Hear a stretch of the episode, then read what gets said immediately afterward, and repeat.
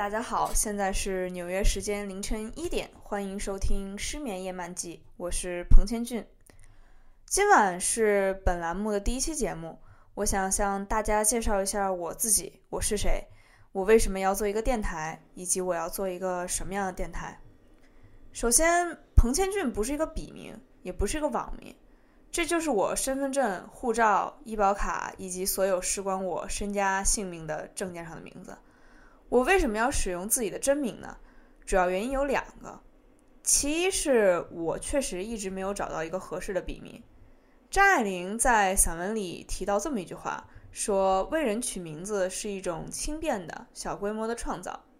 我呢，可能就在这项小规模创造上确实没有什么天赋。当然了，如果来日有听众朋友听我想到了合适的笔名，也欢迎大家在评论里为我出谋划策。如果采纳了呢，我就请你吃饭。第二个原因呢，是我认为当今这个时代，匿名这件事儿本身就是皇帝的新衣。其实人人都知道你是谁，只是大家都装作不知道，大家都不想知道，或者是你装作大家都不知道，你装作大家都不想知道。作为一个对电脑以及网络安全的知识仅限于 PPT 和 Word 文档的人。我认为，即使自己煞费苦心取一个极其隐晦的笔名，任何一个熟悉互联网搜索技术的听众都能轻易地找出我的本名。啊，更何况呢？对于像我这样默默无闻的人来说，本名本来就是一种形式比较花哨的匿名。那么，我为什么要考虑做一个电台呢？前段时间大热的电视剧《庆余年》里头有这么一句台词。本王就是喜欢与民同乐，但又不喜欢人。这说的就是我。我是一个生活中社交欲望低下，但又表达欲过于旺盛的人。我目前是一个人住在纽约。纽约可以说是新冠状肺炎疫情的暴风眼。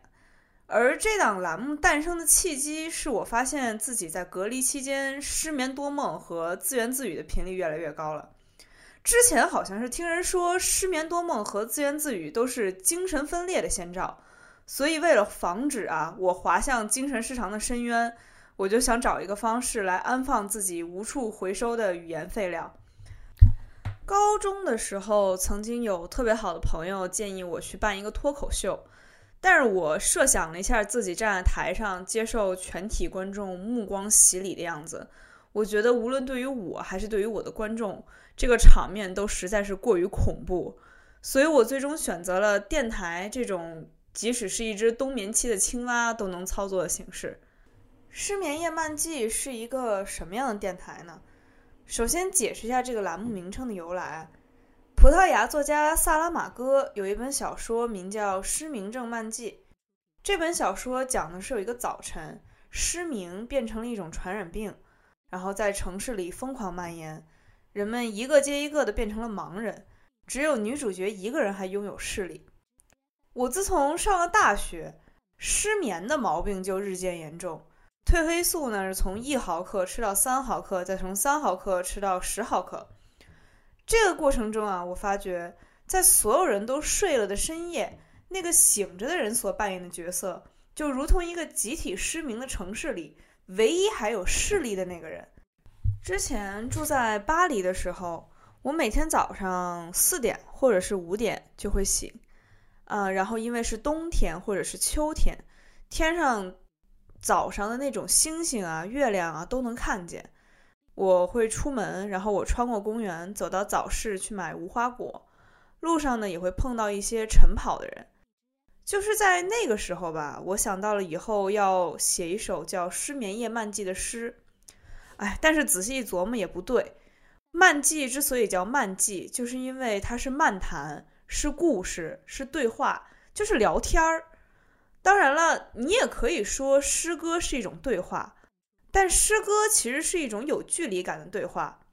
嗯，我相信大家都多多少少听过啊，一些诗人啊、作家说这样的话。一千个眼人眼中有一千个哈姆雷特，我的作品写出来就脱离我的意志了，由读者自行解读，什么什么之类的。这样说也许是一种宽容吧，或者是一种谦虚，但也不妨说是一种自我保护。如果结合时下的疫情来解释的话，诗歌中那些比较暧昧的、模糊的比喻和修辞，就是诗人在自己的真心或自己的真实想法外面罩的一层防护服，或者是戴着一层口罩。防护服下面，我这个人也许非常浅薄，但隔着优美的文字呢，你看不出我浅薄。无论这首诗的本质多么的媚俗，我都可以甩锅给我的读者啊，那是你的个人理解。所以我有时候就会想。嗯，包括我在内的年轻写手，我们是不是都在自己的作品里面滥用意象、滥用比喻、滥用修辞？你可能会问，什么是意象？呃，在那个经典的网络段子里啊，窗台上的蓝色花瓶表达了作者什么样的中心思想？蓝色的花瓶就是一个意象。同理，也还可以是红色的雨伞、蓬松的头发、黄色长裙，呃。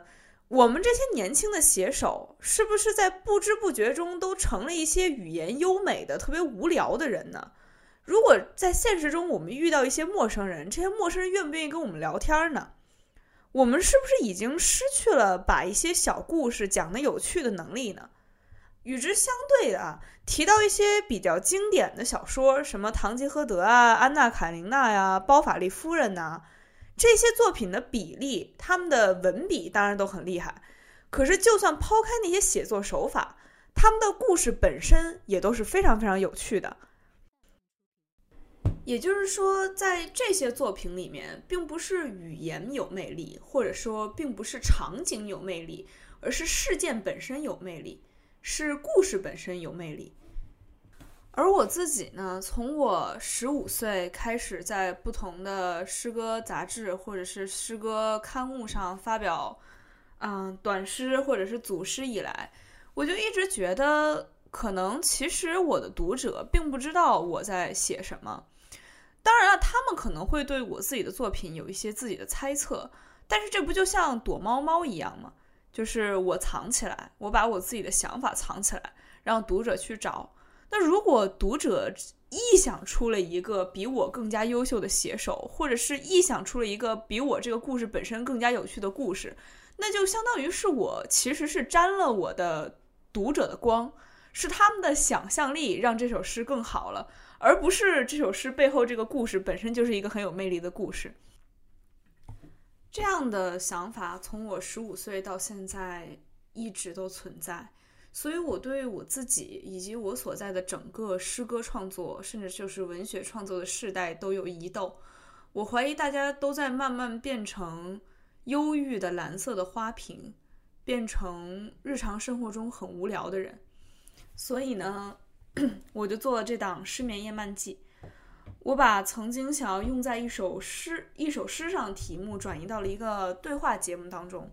在这档栏目里，我希望大家能够听到我平时跟我的朋友聊天的时候会有的观点，会表达的联想，会有的状态。我希望大家能够听到我自己在家打扫卫生、自言自语的时候，自己在跟自己说一些什么。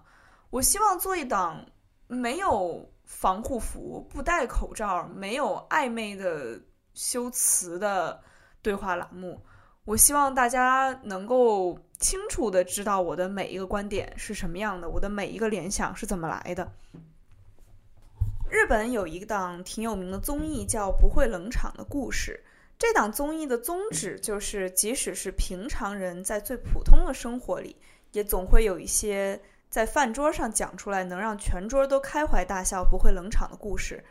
在《失眠夜漫记》里。我也希望能够找一些我自己的生活中，或者是我听众的生活中不会冷场的故事，不会冷场的观点，能够引起对话，能够引起争吵的观点。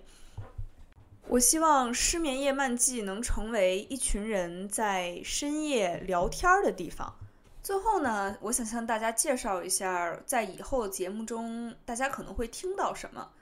呃，首先呢，为了做这档节目呢，我非常。认真的上网去查了一些关于音乐版权的问题，然后我惊讶的发现，想要侵权一个人的音乐是非常非常容易的事儿。呃，虽然我这个栏目不是一个盈利的栏目，但是我是一个非常胆小的人，我确实是不太想冒着以后被人告到倾家荡产的风险去做这档节目。所以呢，原本计划中的给大家推荐一些音乐的这个环节呢，可能就会变成我给大家讲讲这个歌的歌词，或者是我把曲名和歌手告诉大家。我这档节目现在使用的开场音乐和结尾的音乐，都是通过一些国外的开源网站，也就是一些免费的无版权的网站上的音乐。呃，我还是会把这些网站的网址以及名称粘在我的简介里，然后大家也可以去找来听一听，或者是去使用一下这些网站啊。我也感谢这些网站对我的支持，对我一个买不起一千块钱一首版权音乐的穷鬼的支持。基于这种情况呢，在相当长的一段时间里，我的听众朋友们恐怕都得忍受我一个人唱独角戏、说单口相声说很长时间。不过也还好，因为之前我也有朋友说我算是一个挺能聊、挺健谈的人，他们说跟我同桌吃饭，他们都够呛插上嘴。我也会在这档栏目里给大家讲讲我最近读了什么书，看了什么电影，碰到了什么人，然后这些书、这些电影、这些人让我有什么思、有什么思考、有什么反思、有什么联想。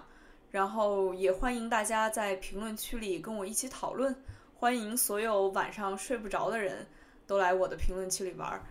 在本期节目的末尾，我想感谢一下为这档电台栏目提供技术指导以及美工支持的我的两位好友，他们的网名或者说他们皇帝的新衣一样的匿名，我也都会粘在这档栏目的简介里的。以上就是今晚的失眠夜漫记，感谢大家的收听，祝大家晚安。